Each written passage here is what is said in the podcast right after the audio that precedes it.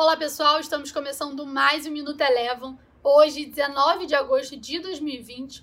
A abertura do Ibovespa hoje sinalizava mais um dia de alívio, dando continuidade ao movimento que a gente viu na sessão de ontem.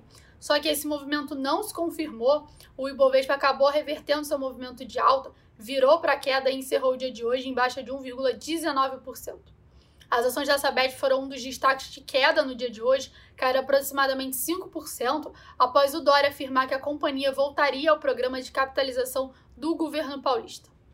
Ainda aqui no Brasil, em meio às incertezas locais, o dólar que ameaçou uma correção no início da sessão acabou virando para alta, teve seu movimento de alta acentuado após a divulgação da ata do FONC. O Banco Central chegou a fazer uma intervenção logo na sequência da divulgação da ata do FONC, mas ainda assim por aqui o dólar encerrou com alta de 1,2%, cotada a R$ 5,53.